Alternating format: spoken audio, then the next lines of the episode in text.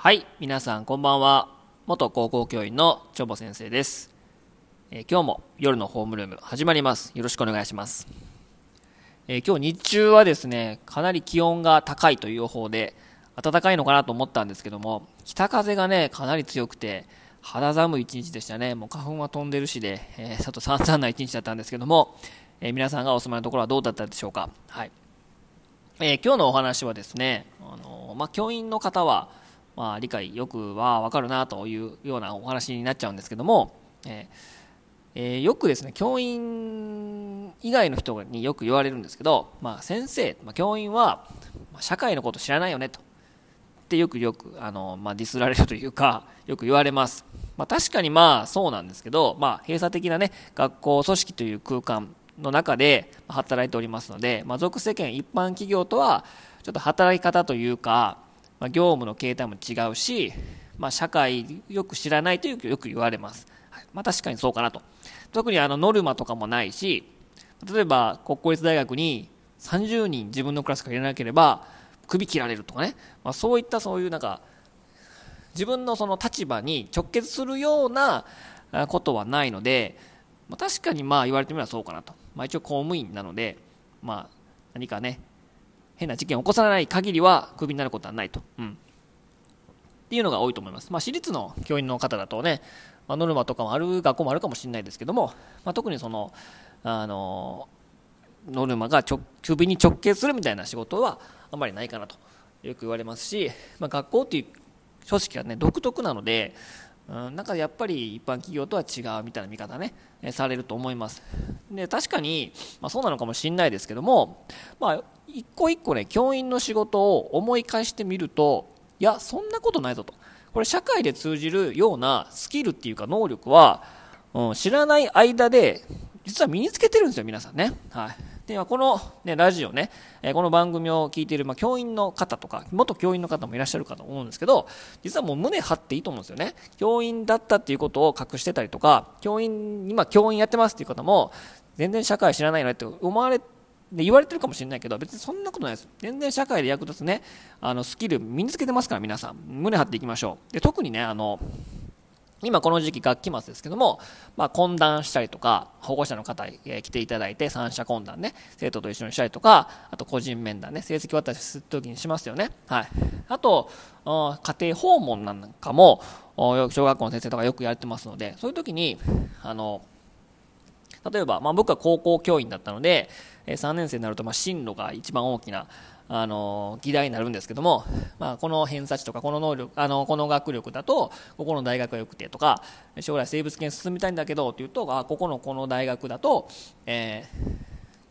あのこういった研究してるから、えー自分のやりたいことにちょっと近いよとかね。あこのあのここだとちょっと難しいからちょっともうちょっとレベルをちょっとね下げてこういったところがおすすめだよとかね、うん、あと家から通えるってなると家から通える大学の中でここがおすすめだからここだよとかいうそういうふうなあの、まあ、進路の関係の、まあ、将来的にねどうしたいのかっていうのを、まあ、提案したり、えーまあ、お話をするわけですけどもこれって、まあ、コンサルティングですよね。言ってしまえば。でウィキペディアで調べるとですねコンサルティングとは企業まれに行政など公共機関などの役員え特に経営者が多いと。とななどの役員に対して解決策を示しその発展を助ける業務のことまたはその業務を行うことってこれまさに我々やってることじゃないですか？教員の方がやってる。例えば進路指導とかね、うん。えー何かこう解決策を示してこれどうっていうアドバイスをするってこれめちゃくちゃコンサルティングじゃないですか、ね、それをしかも我々は無償でやってるんですよね、うん、これ本当に不公平だなと思うんですけど、うん、無償でやっております我々。はい、うんこれで胸張っていいと思うんですよ。皆さんね教員になればあの話長いってよく言われ言われて思うし話すの好きですよね皆さん教員の方って、うん、で何かしら自分の教育観っていうものが必ずあってでそれに向かって、えーやってるわけでなんかアドバイスとかなんか話したりするのって、まあ、自然とできるんですよ。だって喋れる仕事やから。だからみんな何かしら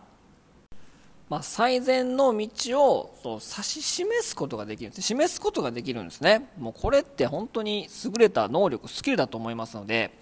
えー、皆様ね胸張ってください。であとね教えるっていうこと。皆さんあの自分の専門の教科があってえ、それを教えますよね、まあ、小学校の先生は全部教えますけどもそれってあのコーチングとか言われてなんか上上司とかその部下を教える、まあ、コーチングっていう言葉にされして、まあ、教えること。もこれも、ま、教えるっていう能力に変わりはないから、まあ、そういった能力もありますよね。はい。あとはまあ同じ職場の人間関係教員間あと生徒に対して。あとは、えー、保護者に対してもいろいろ立場が違う人とのやり取りコミュニケーションもできるからあるそのまあ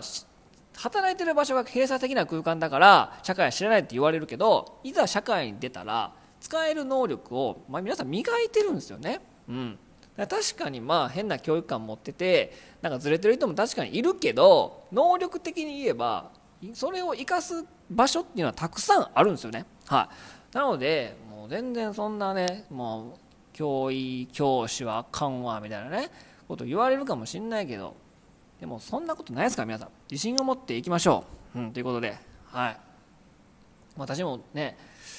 ちゃんとできてるかは知んないけど、うん、でだってあの企業間のコンサルティングねめちゃくちゃお金取ってるんですよ。なんかこう1回相談料50万とか100万とかざらですもんね。そん